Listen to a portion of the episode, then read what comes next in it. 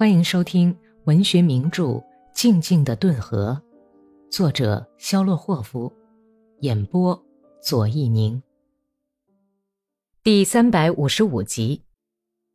在从前线回故乡的路上的两昼夜，格里高利想了很多，也回忆了很多往事。为了不致在路上孤零零的一个人痛苦的思念着娜塔莉亚在草原上奔驰，他带上普罗霍尔基科夫。一离开连队驻扎的地方，格里高利就大谈起战争来，回忆起在第十二团服役时转战奥地利前线，向罗马尼亚进军，跟德国人打仗的往事。他滔滔不绝地说着，回想着同团服役的人发生的一切可笑的轶事，笑声不止。头脑简单的普罗霍尔起初对格里高利这种反常的唠叨感到十分惊奇，困惑莫解地斜眼看着他。后来，普罗霍尔还是猜到了，原来是格里高利想用对往事的回忆使自己摆脱痛苦的思念。于是，普罗霍尔也积极地谈了起来，甚至有点过分了。普罗霍尔详细地讲述着他在切尔尼戈夫斯克住院的经过，无意中看了格里高利一眼，只见他那黝黑的脸颊上泪流纵横。出于礼貌，普罗霍尔使自己的马落后了几杀声。在后面跟着走了半个钟头，然后又追了上来，试着谈一些别的什么不相干的琐事，但是格里高利再也没有插嘴。就这样，他们直到中午才默默地并马，马凳靠着马凳奔驰赶路。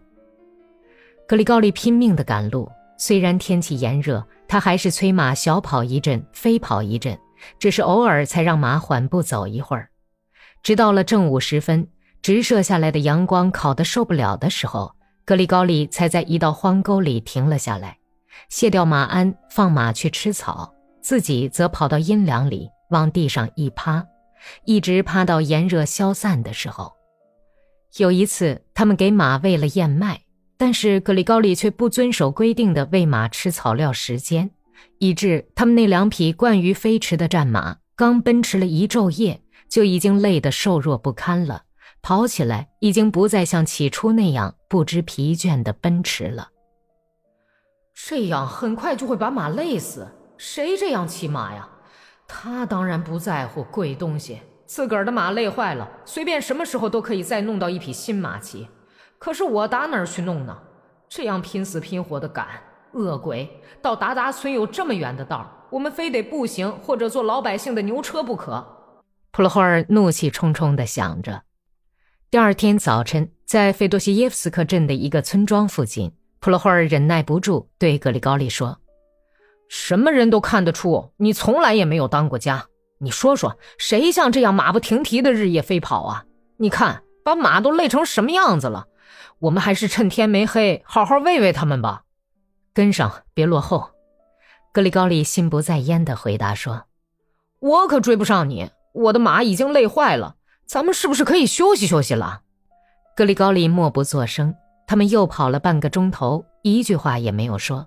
然后普罗霍尔断然声明说：“咱们叫马稍微喘喘气也好啊！我再也不这样跑了，你听见了没有？快赶，快赶，快赶！赶到什么时候才算完呢？等把马赶到四蹄朝天才算完吗？别说了，你做做好事吧，格里高利潘特莱维奇。我不想剥自个儿马的皮。”可是眼看非播不可。好了，那就歇歇吧。见你的鬼！看看哪儿的草好一点儿。这份电报由于要到处找格里高里，在霍皮奥尔河地区各镇辗转了好久，所以很迟才收到。等格里高里赶到家，已经是娜塔莉亚埋葬后的第三天了。格里高利在板门边下了马，往屋里走着。拥抱了抽抽搭搭、哭着跑来迎接他的多尼亚什卡，愁眉不展地请求说：“把马好好遛遛，别哭好。”然后转脸朝普罗霍尔说：“回家去吧，用到你的时候再去叫你。”伊利尼奇娜拉着米沙特卡和布留什卡的手到台阶上来迎接儿子。格里高利伸手抱过孩子来，声音颤抖地说：“别哭。”别流眼泪，好孩子，变成没有妈的孩子了。好了，好了，妈妈把咱们扔下不管了，而他自己却也费了很大的劲儿才压制住哭泣，走进屋去向父亲问好。我们没有能把他照顾好。潘太来说完，立刻就一瘸一拐地走到门廊里去了。伊利尼奇娜把格里高利领到内室，把娜塔莉亚的事情讲了半天。老太婆本来不想把事情全都说出来，但是格里高利问。为什么他不想生孩子了？你知道吗？知道。那为什么？他在这以前曾经去看过你的，你那个，哎，阿克西尼亚把所有的事情都告诉他了。哦，是这样吗？格里高利的脸马上涨得通红，低下头去。他从内室里走出来，形容憔悴，面色苍白。无声地翕动着发青的、颤抖的嘴唇，坐到桌边，把两个孩子抱在膝盖上，抚爱了半天，然后从军用背包里掏出一块沾满尘土、变成灰色的砂糖，放在手巴掌上，用刀子切碎，抱歉地笑着说：“这就是带给你们的全部礼物，看你们的爸爸有多好啊！好了，到院子里去，叫爷爷进来。”你要到坟上去吗？伊琳妮奇娜问。以后再去吧，死人是不会怪罪的。米沙特卡和布留什卡怎么样？没有闹吗？头一天哭得厉害，尤其是布留什卡。现在，他俩好像已经商量好了似的，当着我们的面儿也不提母亲的事了。不过夜里我听见。米沙特卡在小声哭泣，脑袋钻在枕头底下，好不叫别人听见他的哭声。我走过去问他：“你怎么啦，亲爱的？去跟我睡好吗？”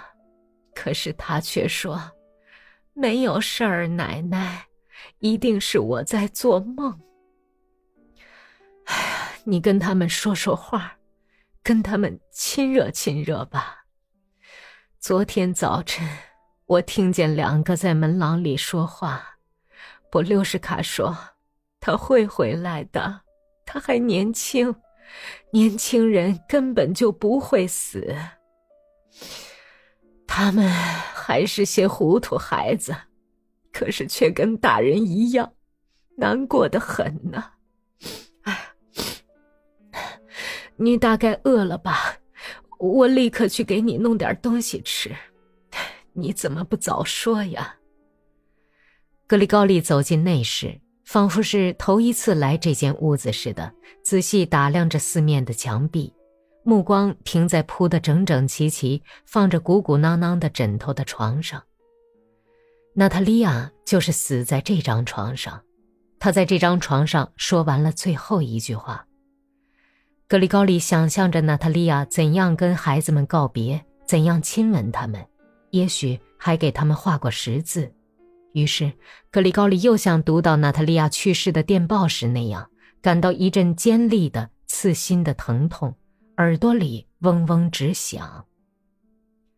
屋里的每一件小东西都使他想起了娜塔莉亚，对娜塔莉亚的回忆是摆脱不了的，而且非常痛苦。格里高利不知道为什么在屋子里巡视了一遍，便匆匆走了出去，几乎是跑到台阶上去的。心里的疼痛越来越厉害，额角渗出了汗珠。他走下台阶，害怕的把手掌捂到左胸上，心里想：看来这些陡峭的山头把我这匹灰马给累坏了。